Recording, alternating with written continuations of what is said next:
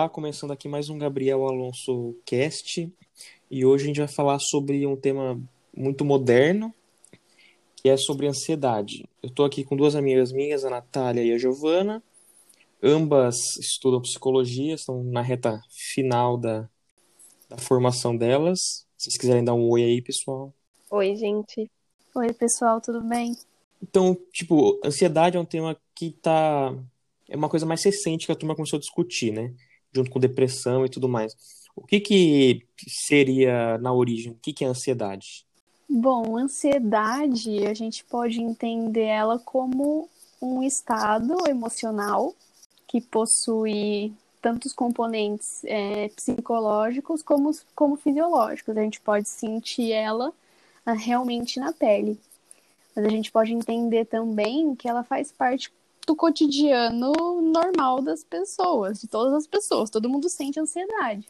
Mas ela passa a ser patológica, ela passa a ser um problema quando ela é desproporcional a uma situação. Então a pessoa ela encara uma situação de uma forma totalmente distorcida que não condiz com, com a realidade. Assim como o medo, ela é uma emoção associada então à existência de uma certa ameaça. A pessoa ela sente que alguma coisa muito ruim vai acontecer. E nem sempre pode estar, tá, tipo, tá acontecendo alguma coisa na vida dela que pode pode ser muito muito uma coisa da cabeça dela, não necessariamente tem que ter um evento para acontecer alguma coisa do tipo. Sim, sim, totalmente. É uma emoção que ela pode se pode estar relacionada a um comportamento que a pessoa ela analisa uma situação e encara essa situação fora de um, de um contexto, ela encara a situação como uma forma de risco. E muitas vezes esse risco ele não não está presente ali no momento. Ele só é tipo, incerto, assim, o perigo, o perigo não está ali, né, presente no momento. Pode ser que ele é tenha existido se...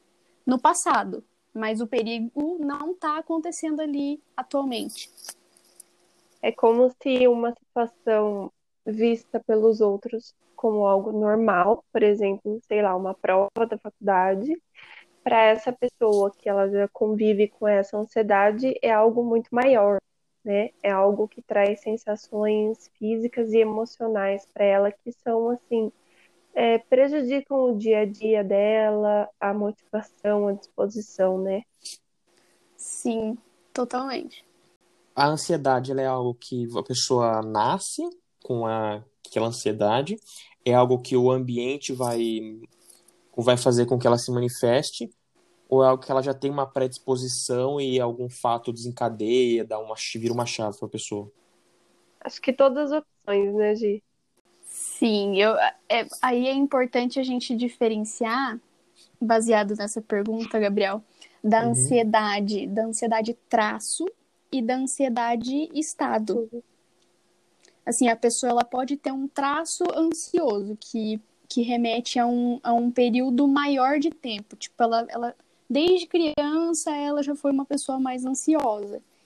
Em relação ao estado, por exemplo, a, a pandemia o contexto da pandemia acentuou um estado ansioso em todas as pessoas. Então, a pessoa ela, não necessariamente ela precisa ter um traço da ansiedade para ter um para tá passando por um estado de ansiedade.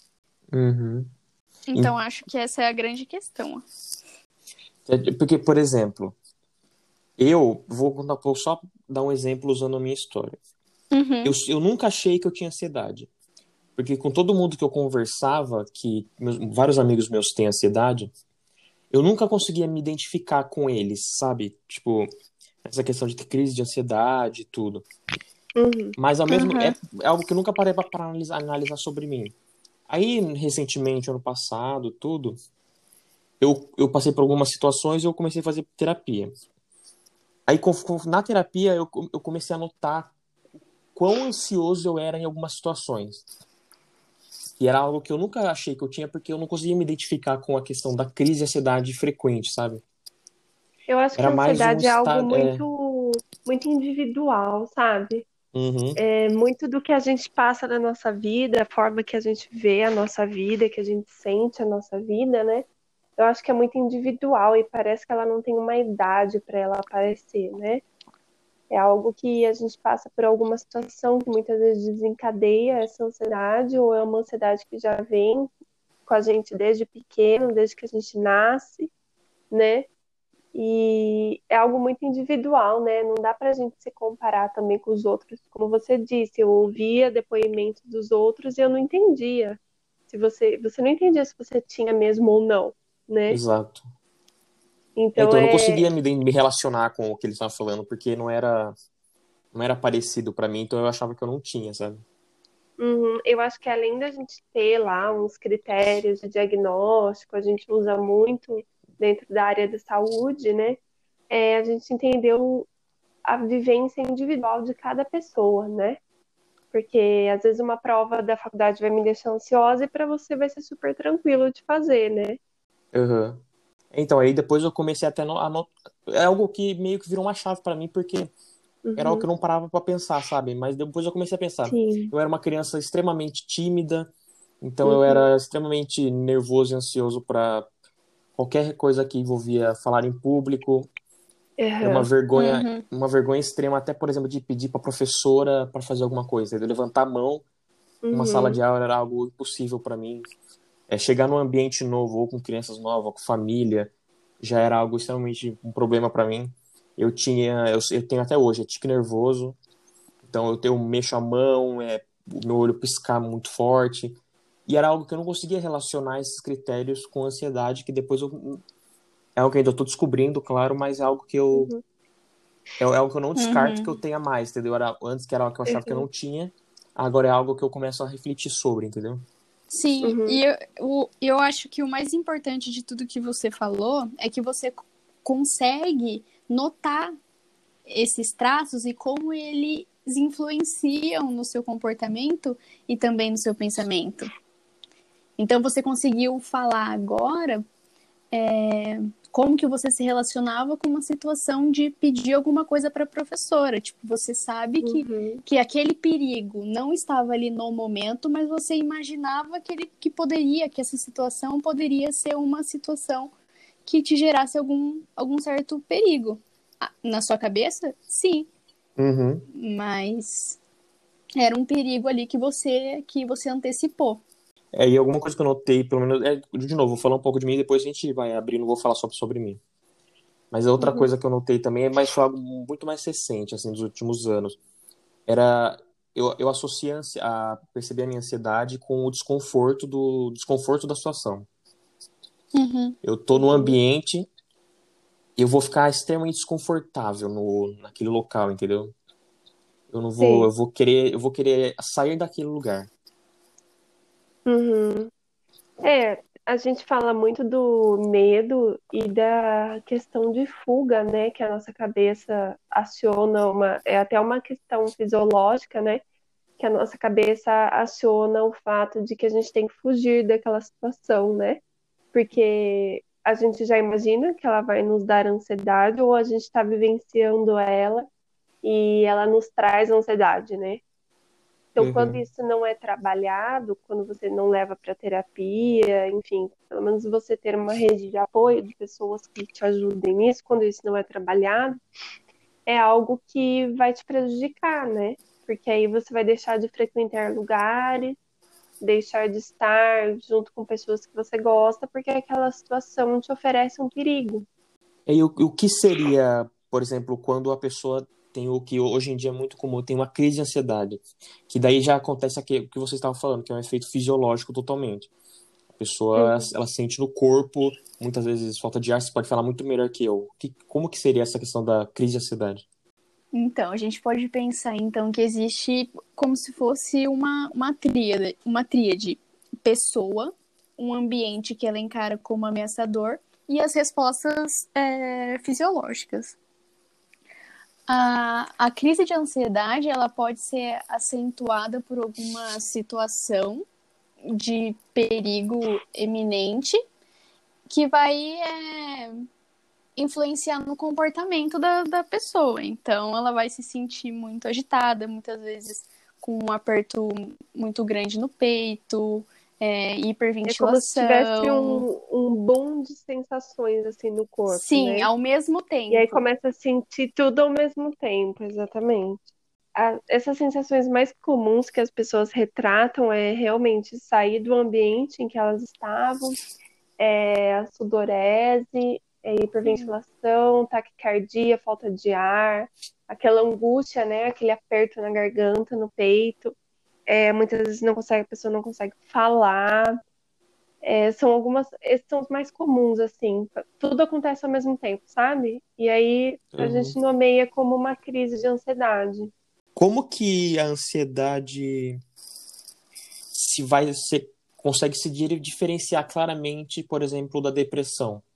Tanto quanto a doença em si, o estado em si, quanto a uhum. crise do, do, de ambos, assim, crise de depressão uhum. ou crise de ansiedade.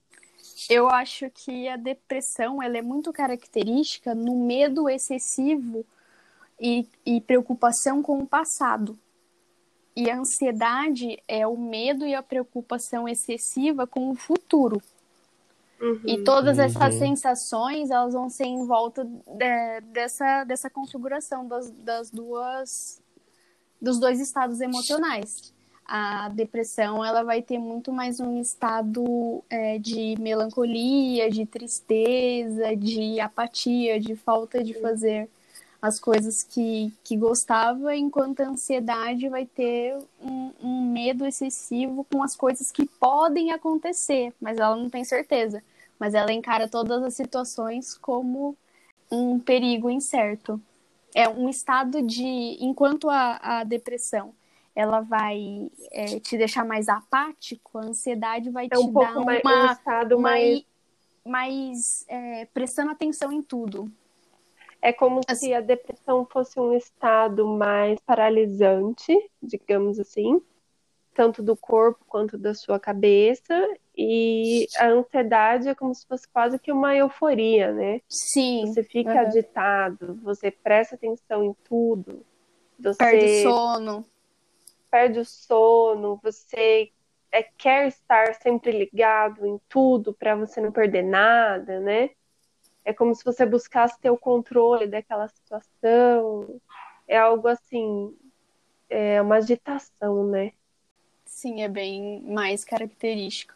Por exemplo, quando a pessoa, para a melhor forma da pessoa, antes dela presumir qualquer coisa, é realmente buscar o, um, profissional, né? Não só assumir que tem e achar que aquilo é o, o quão prejudicial vocês acham que poderia ser a pessoa presumir que ela tem ansiedade, sendo que às vezes é, passando por um profissional ela vai acabar achar que ela não tem, era aí vem aquela diferença do traço e do estado. A ansiedade que pode ser considerada mais patológica, ela traz prejuízo à pessoa em vários âmbitos da vida dela. Então não é uma, uma ansiedade ali que ai, vai ter uma, uma festa no, no final de semana e eu tô super ansiosa. Ou eu acho que é uma ansiedade normal, é uma ansiedade que todo mundo vai passar. É uma ansiedade boa, né? Porque ela Sim. motiva a gente a fazer as Sim. coisas. Mas a partir uhum. do momento que, que essa ansiedade começa a, a te distanciar do seu círculo social e causar um desajustamento na, na vida da pessoa, em vários âmbitos, tipo social, no trabalho, é, na, na faculdade, enfim, com, com as relações, relações. dela, uhum. aí, aí é o ponto que, que passa de, de uma ansiedade normal para uma ansiedade patológica que precisa de um, de um cuidado maior. Eu acho que com a internet a gente tem muito acesso a muita coisa, né? Então você uhum. entra lá no Google, tem uma lista de sintomas e você acata aquilo como tem ansiedade, tem um diagnóstico Sim. de transtorno de ansiedade generalizada. É assim, excluindo toda a sua vida individual, tudo que você já passou, tudo que você passa.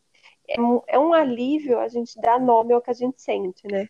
É um alívio você ter uma confirmação do que o que você sente uhum. tem um nome, mas também é muito perigoso, né? É, então, assim, procurar um profissional para ele entender essas diferenças que a Gi trouxe do traço de estado, tudo, é o mais assim recomendado, né? Você procura um psicólogo ou um psiquiatra e inicie um acompanhamento, né? Para entender, não necessariamente você vai passar por uma sessão de 15 minutos, ele vai diagnosticar uma ansiedade, sabe? Então é, é muito mais interessante que você entenda toda a vida dessa pessoa, ou pelo menos os momentos mais importantes que ela já passou, junto a esses sentimentos é, ansiosos, né? Uhum. É, então, e como também a depressão quanto a ansiedade é nem sempre é fácil você lidar com pessoas ao seu redor que têm ansiedade. Tanto as pessoas ao seu redor lidar com você que têm, tanto o contrário. E qual que é a melhor forma ou como você pode, melhor reação que você pode ter com alguém que está ou tendo uma crise de ansiedade ou, ou está muito ansioso em alguma situação? Qual é a melhor forma de você reagir quando você se depara com uma situação dessa? Eu acho que antes de você ajudar, né, todo mundo tem o intuito de ajudar outra pessoa. É entender se você consegue ajudá-la, se aquilo também não é um gatilho para você, sabe? Então você pode se dispor a conversar, a estar junto, desde que você consiga fazer aquilo, é, não digo de uma forma profissional, eu digo assim, amigos, tudo. É, uhum. Desde que você consiga fazer aquilo de forma que não te prejudique também, né? Porque do que adianta você querer ajudar no sofrimento de um e você ter um sofrimento também, sabe? É, então, se você consegue compreender que você consegue estar ali, consegue ouvir, porque muitas vezes a pessoa só vai querer conversar ou vai querer ter alguém ao lado para não se sentir sozinha, conversar com alguém que ajude ela a entender que aquela situação não é tão grande quanto ela pensa, né? Quanto ela tem essa sensação. É, eu acho que é mais importante isso mesmo. Você pode ser uma rede de apoio, né? Você pode ser uma rede de ajuda para essa pessoa, mas entender se você consegue fazer isso também. É, então, é porque eu tinha pesquisado muito tempo atrás, né? Que nem, nem sempre é bom você falar para uma pessoa que vai ficar tudo bem, por exemplo. É uhum. sempre. Porque as, isso não vai ficar tudo bem, a pessoa fica. não ajuda, entendeu? É, eu, eu li que deu até pergunto para vocês que o indicado era você realmente demonstrar apoio, demonstrar que você está presente, você que ela não está sozinha, né? Não é você realmente você é. sabe se vai ficar tudo bem. Você sabe Exato. se naquele momento aquela uhum. pessoa vai ficar tudo bem, se ela vai conseguir enfrentar aquilo. Então é mais fácil você dizer para aquela pessoa que você tá ao lado dela do que você dizer que vai ficar tudo bem, sabe? Exatamente. Porque muitas vezes é, é só o que ela ouve. E é então, e também hoje, a gente fala que a nossa, a nossa geração é o que está tendo muita. O número de ansiedade, pessoas ansiosas aumentaram. E muito se liga com a internet, com você tá se comparando o tempo inteiro, você tá vendo uhum. ilusões de vidas perfeitas no Instagram o tempo inteiro, YouTube. Então a nossa geração é uma geração que vai apre aprender a lidar com, com a mídia social, né? Com esse contato direto e gigante que a gente tem na nossa mão, que é o celular, a internet. É, você sabe que você falando disso, eu lembrei de uma coisa que há umas duas semanas eu tirei o aplicativo do Facebook do celular, sabe? Porque era uhum. uma coisa que estava me deixando muito ansiosa nesse momento da pandemia. Eu sempre gostei muito de rede social, gosto de falar com as pessoas, de ver as pessoas, tudo. Mas nesse momento da pandemia estava me deixando ansiosa, porque todo, tudo está rodando sobre um assunto só ovo e nesse momento parece que se destaca o lado bom e o lado ruim das pessoas, sabe? E na internet uhum. tudo tá lá, né? A gente lê, a gente vê. Então eu tomei essa decisão de tirar o aplicativo do Facebook do celular para eu não acessar e me sentir mais leve, porque é um boom de informações, estímulos, né? E a nossa uhum. geração é muito afetada, porque a gente sei lá, pelo menos desde que eu tinha 10 anos, tinha um computador em casa, então já vivia isso, né? E hoje em dia ainda mais. E a gente não coloca uma. Mais, parece que a gente não tem mais controle do que acontece, sabe? E a gente coloca uma importância, dá um significado tão grande para ter um Facebook, ter um Instagram, que é, é desproporcional, sabe? Você não vai, né, de vida ou morte, você não vai sentir falta do seu dia a dia, sabe? Não é algo que vai fazer diferença no seu dia a dia você ter ou não aquilo. Só que a gente coloca uma importância tão grande para aquilo que fica tão difícil desligar, né, da é porque a gente se compara, a gente se sabota, né? A gente sofre com isso. Por não ter aquela vida perfeita que muitas vezes a gente vê acontecendo. E outras pessoas só mostram os lados perfeitos, né? Ninguém quer postar foto chorando no meio de uma crise de ansiedade, por exemplo. Sim. Então, Mas a gente assim, aprender a lidar. É, mas a gente aprender a lidar com isso, não que é o erro das pessoas só postarem o lado positivo, né? O erro é uhum, a gente esquecer que aquilo é só o lado positivo e tem que aprender a lidar, né? É. E é, qual, por exemplo, uma pessoa ela, ela é ansiosa, ela tem consciência plena disso. Quais são as armas que ela pode usar para ajudar a controlar isso? É, lógico, ir no psicólogo, tudo, tirando isso, algo que é muito mais palpável e do dia a dia, assim, que ela pode, pode ajudar muito ela. É, mas, uhum. Pode ajudar ela. Como você falou, você tomou a decisão de excluir o aplicativo Facebook. Já é uma decisão para ajudar na sociedade. Uhum.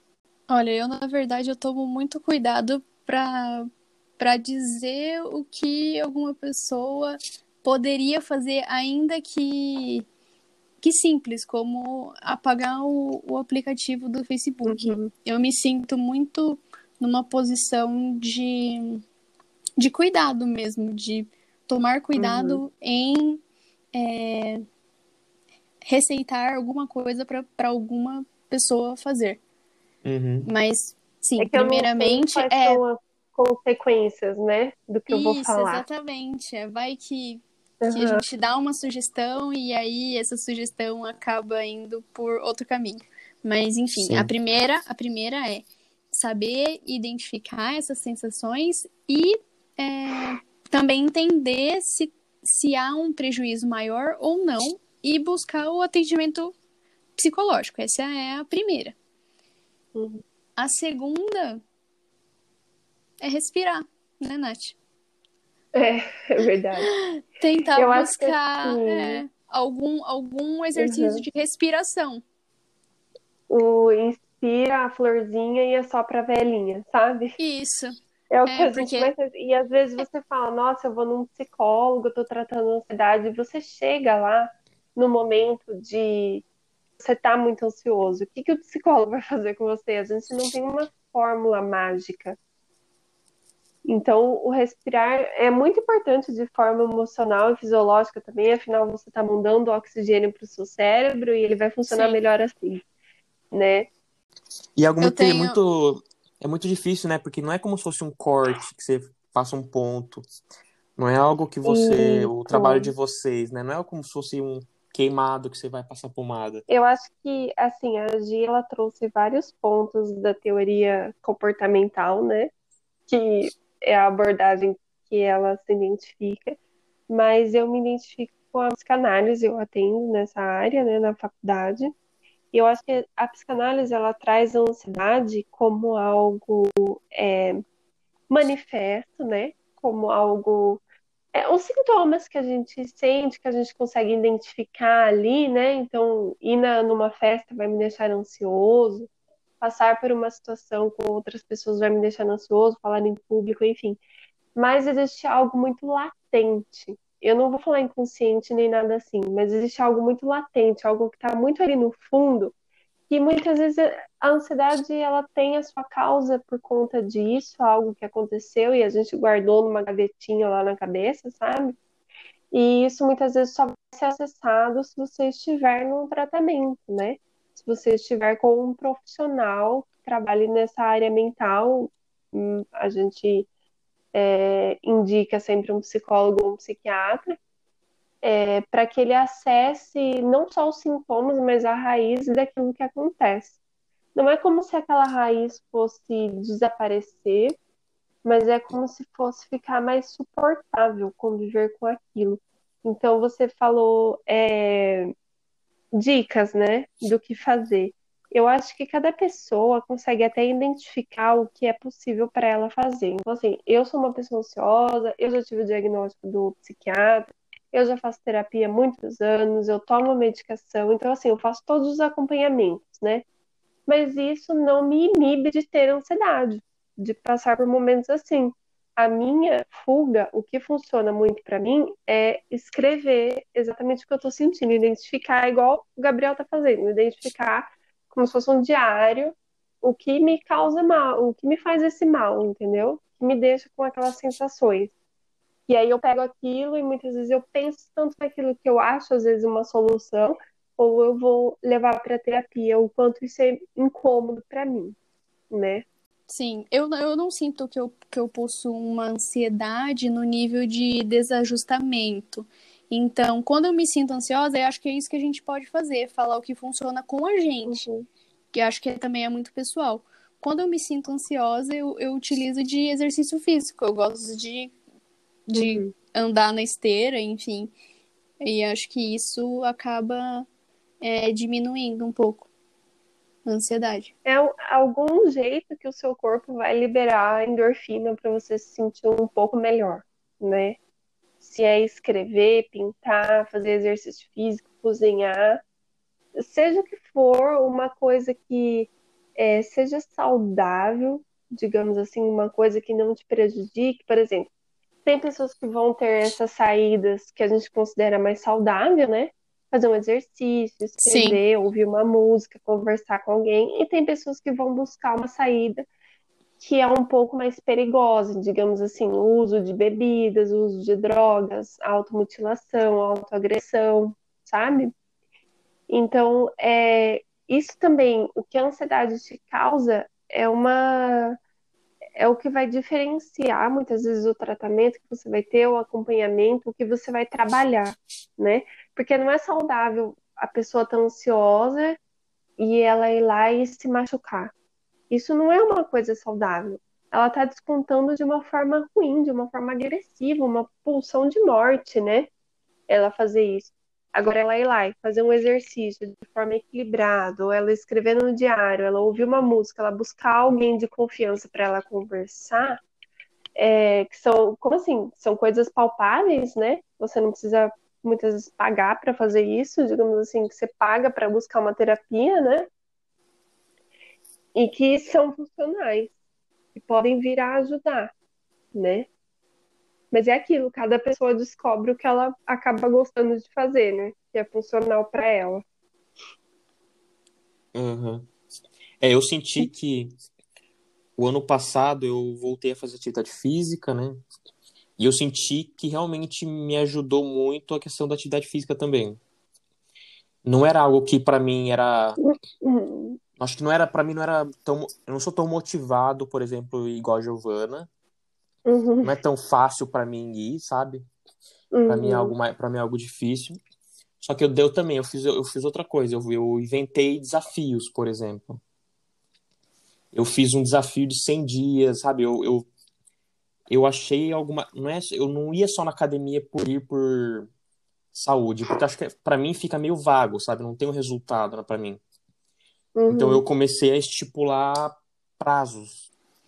É, eu coloquei esse desafio de 100 dias, eu, eu me inscrevi numa prova de 100 quilômetros. É e durante uma esse... meta, né? É, eu, eu, eu, percebi, eu, eu entendi que eu preciso de algo assim, não só ir, ah, vou uhum. na academia porque é saudável, porque para mim, sei lá, para mim fica muito não é tangível é para mim, sabe? Exatamente isso. Você entendeu o que funciona para você de forma é, exatamente funcional, não de forma agressiva, prejudicial, né? Cada pessoa vai descobrir, muitas vezes é um hobby que ela tem e que funciona para ela, né?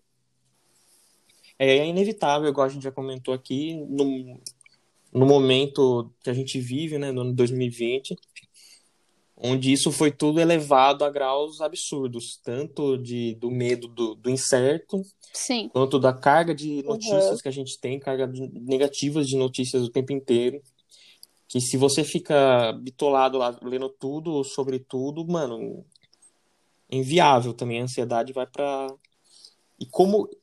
E é inevitável falar sobre isso, né? Eu vou dar o exemplo de mim de novo. eu dei uma diminuída de notícia, não dá pra você não ler, mas eu também não tô louco atrás mais de notícia igual eu tava no começo. Porque Ah, é impossível, né? Uhum. Sim. Dizer- não dá pra você querer entender tudo no momento que a gente toda, toda hora tem uma coisa ruim acontecendo, né? E como que vocês estão reagindo na pandemia, na quarentena, que agora no Brasil não teve direito de quarentena, mas enfim. No começo a gente tá, teve uma coisa muito mais, mais de ficar em casa, né? Como que vocês estavam lidando? Como que, vo- que, que vocês fizeram quando vocês notaram? Como que vocês, vocês fizeram para ajudar, enfim. Eu acho que pra mim foi uma coisa assim, eu tive momentos. Então, de início, como era uma doença muito nova, um episódio muito novo no mundo, eu exatamente queria entender o que estava acontecendo. Então, eu buscava notícias. E por umas duas semanas, a partir da quarentena no Brasil, né, é, eu busquei essas notícias. Mas é aquilo, eu vi que estava me fazendo mal também. Então, eu parei de ir atrás o quanto eu estava indo. Para mim foi muito importante eu, eu poder continuar mantendo a minha rotina. Então, assim, mesmo que ah, estudar de forma remota, EAD é ruim, eu vou fazer as aulas, entendeu? Eu vou parar todos os dias no horário da aula e eu vou assistir a aula sentada na mesa, certinho, como se eu estivesse na faculdade. É, eu vou continuar fazendo terapia, mesmo que online, eu vou continuar, entendeu? É, manter os horários de dormir, de acordar, é, deixa eu ver, fazer coisas que eu gosto sem me cobrar, entendeu? É, cozinhar, pintar, escrever, fazer, continuar fazendo essas coisas. Então, para mim foi muito importante eu manter um pouco do que era a minha rotina, né? É, foi decepcionante também, porque, como eu disse, eu iria me formar esse ano, eu não vou mais. Eu sou grupo de risco, então tenho um medo muito grande de eu pegar o Covid. É, então, assim, eu fico muito mais em casa. Agora que, que nem hoje que eu fui no mercado, né? E por ser grupo de risco, fazer tratamento de saúde, eu tenho que continuar indo ao hospital. E o hospital é o foco da doença. Então, esse é um momento que eu tenho que lidar muito bem com a minha ansiedade, porque se eu não conseguir lidar, eu vou ter uma fobia social. Eu não vou querer ir lá, sabe? É, eu vou Uhum. passar mal de estar lá. Uhum. Então, é uma nova adaptação que eu faço é, junto à terapia, mas, assim, para mim foi importante eu poder manter um pouco do que era a minha rotina, né? Seguir conversando com as amigas, tentar fazer algo assim. Foi mais ou menos isso para mim, assim. E para você, Gil, como que foi todo esse processo? Bom, no meu caso, no momento eu me sinto um pouco conformada no sentido de que é uma situação da qual ninguém tem controle. A Uhum. única coisa que eu posso ter controle é do que eu vou fazer da minha rotina. Nesse, nesse sentido, eu me identifiquei muito com a Nath, porque eu busquei não alterar tanto. Embora meu sono, meu sono tenha alterado um pouco. Troquei Ah, um pouco o dia pela noite, mas eu busquei não alterar muito a minha rotina. Então, os exercícios que eu gostava de fazer, eu continuo fazendo, óbvio, não do mesmo jeito, porque academia é inviável, mas os estudos continuam a mesma coisa. Só o contato social que, que foi diminuído. Mas realmente é uma, um, um período que acentua muito a ansiedade de, de qualquer pessoa, porque a gente realmente não sabe o que vai acontecer. Mas tentar lidar com o dia um de cada vez e tentar focar nas coisas que eu posso fazer hoje me ajudou bastante. É, é como se a gente pensasse, tá tudo bem ter dias que não estão tudo bem, né? Sim, Eu acho que isso é muito importante, né? Tipo, É, a gente, é assim, entender a duração desses dias, né? Óbvio, se é algo, você está se sentindo mal há quatro meses desde o início da terapia, você tem que buscar uma ajuda, né? aham, Mas não são todos os dias da semana que você vai estar bem, que você vai estar disposto a manter a rotina, é, disposto a conviver com as pessoas da sua casa ou a ficar Sim. sozinho, né? Eu acho que a gente tem que dar muito tempo ao tempo. É, tempo de ficar tudo bem, tempo de tudo bem não estar tudo bem, sabe? Se cobrar menos, porque a gente está passando por uma situação de muita cobrança, né? Muita indecisão. Então, do que adianta a gente se cobrar ainda mais, né? É, eu vejo que é muito a nossa geração está passando por um momento muito novo em vários aspectos. Por exemplo, a gente está perto de se formar, todos aqui. A gente entrou na faculdade com a crise, em 2015, por aí. A gente vai estar tá saindo da faculdade numa outra crise muito inimaginável de novo. Então a gente está passando. Até do que só a econômica, né? É, então. A gente, uhum. a gente, então a gente está passando por uma transição de adolescência para um ser adulto no momento horrível, uhum. péssimo. Eu vejo, a minha forma que eu vejo, um, um momento péssimo. Enquanto antigamente nossos pais eles poderiam, por exemplo, eu vi esses dias uma comparação. Quanto tempo de salário a pessoa podia levar para comprar ou alugar uma casa antigamente? E o quanto uhum. leva para uma pessoa hoje em dia que o salário é mil reais e a casa é. Entendeu? É, então Uhum. A gente está vendo outro momento e junto vem toda a questão da tecnologia, o mundo mudando, profissões morrendo. Então, realmente é uma carga, uma carga, um estímulo tão gigante assim para toda uma, uma nova geração. A gente, Sim, como mas... profissional, assim, futuros profissionais da saúde, pelo menos eu e a Gia, a gente até isso é muito discutível na faculdade nesse momento pelo menos de uns dois anos para cá, eu acho. A gente vem falando do atendimento online, sabe? Dos atendimentos com adolescente. É, não é mais um estímulo você sentar e fazer um quebra-cabeça com uma criança, né? É muito é. mais legal ela entrar no consultório com o tablet dela e ela te mostrar o jogo ali do tablet. E como você vai se adaptar a isso? E ela pode ser Homem-Aranha no tablet, por que, que ela vai querer é, fazer um quebra-cabeça de bichinho, sabe? Muitas vezes aquilo lá não é mais estímulo para ela, não é possível trabalhar aquilo com ela. Então é, é uma questão assim, a gente está em constante mudança e adaptação, mas a tecnologia é um marco muito grande dessa nova adaptação para a gente, né? É... Então a gente discute um pouco disso, sim, na faculdade. E eu acho que principalmente agora, é, eu já eu já tô, fiz um ano já de atendimento clínico. A Gi começa esse semestre, né, Gi? Uhum. É, como eu já tô, já atendi presencial e tal, agora é, que as pessoas não estão atendendo por conta da pandemia, como que fica a questão do psicólogo que atende online, sabe? A gente está tão acostumado a buscar o serviço de saúde presencial, como que vai ser agora? Então é uma discussão muito pertinente, né? Eu acho que não só dentro da psicologia, mas em todas as profissões. A gente vê a grande gama crescente de influencers, de, sabe, de tudo, né? Não é só de beleza. E tudo isso causa, sim, uma grande ansiedade, né, gente? Porque é uma ansiedade de adaptação, é uma ansiedade de medo, de não se adequar àquilo, né? Muito que você falou, é então, como é uma coisa dos últimos anos, né, toda essa questão do de, estar se falando mais sobre depressão e ansiedade, isso tem uma, uma afeta diretamente também no curso de psicologia, né? Precisa de uma modernização, uma atualização muito constante, né? Vocês conseguem Sim. sentir isso, tanto dos professores falarem nos últimos anos, igual você falou, igual você exemplificou agora?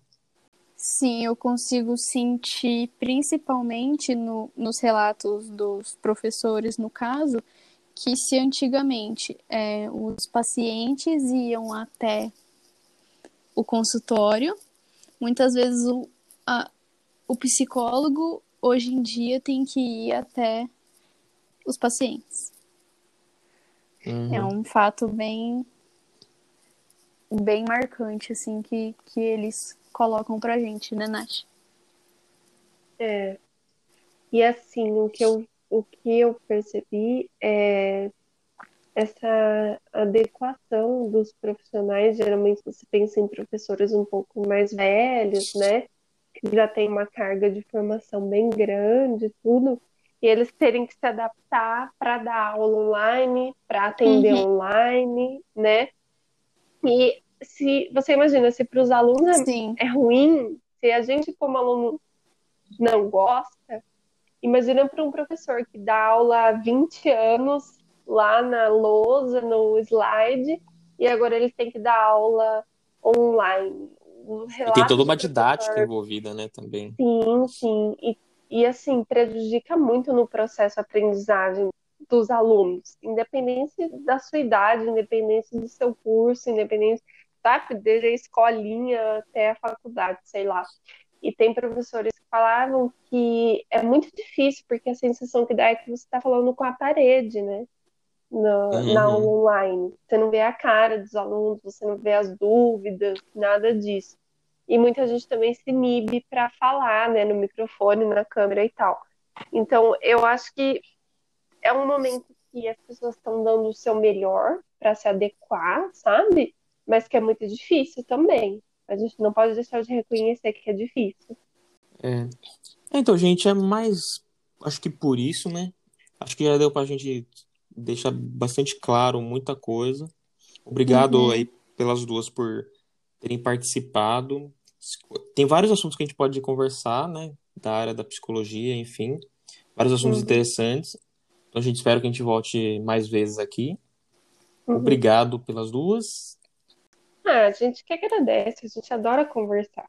Sim, obrigada, conversar, Gabriel, né? novamente pelo convite. Sempre que precisar. Giovana já é o Pode segundo programa que ela participa desse renomado podcast. Ela está famosa, né? Tô famosa, amo esse podcast aqui. Elogiaram a voz dela no Tô... outro. Ela tá. Nossa! Mas a gente fica aí disponível, né? Fã número de diversos um. assuntos. Não, mas acho legal. Acho que tem muito assunto que às vezes não é muito popular, que querendo ou não, depressão e ansiedade hoje em dia é algo muito popular, mas tem vários assuntos que dá para ser discutido. Por exemplo, algo que é particular meu. Eu tenho déficit de atenção. Enfim, uhum. todos esses, todo esse tipo de assunto, tem muita gente que tem, muita gente tem propriedade para falar, tem muita gente que tem vivência para falar, entendeu? E às Enfim, vezes tem vários. Você vê na internet, mas falando de uma forma muito banal, né? É, é, tipo, então tem... o que eu e a Gi trouxemos aqui é um discurso mais científico, é o que a gente realmente estuda, né? A Sim, forma que a gente realmente trabalha. A gente não inventou isso, né? A gente Vocês tem, não são óbvio... coach. Nossa! Então, a gente Polêmica. tem, óbvio, relatos, coisas que a gente se identifica, mas o que a gente trouxe de base aqui é teórico, é científico, né? Não é um assunto banal, não é uma coisa tratada banalizada. E com a internet muita coisa ficou banalizada, né? É, ainda mais hoje em dia, onde informação não tem fonte, não tem nada, e... acaba se perdendo, né? Informações de qualidade acabam se perdendo no meio. Por isso, hoje mesmo eu estava vendo no G1 e eles têm que desmentir alguma coisa que o, uma, a vacina do coronavírus vai inventar pro ser humano é, modificado, sabe? Então, se a gente está tendo que se a gente tá tendo que desmentir esse tipo de informação, é que a situação está chegando em lugares extremamente complicados. É, exatamente. Vamos falar um, fazer um podcast só falando mal de coach também, que eu adoro. coach nem é gente. E, mano, é um assunto adorável. Mas beleza, galera. Obrigado. Até mais, gente. Obrigado. Obrigada. Tchau, gente.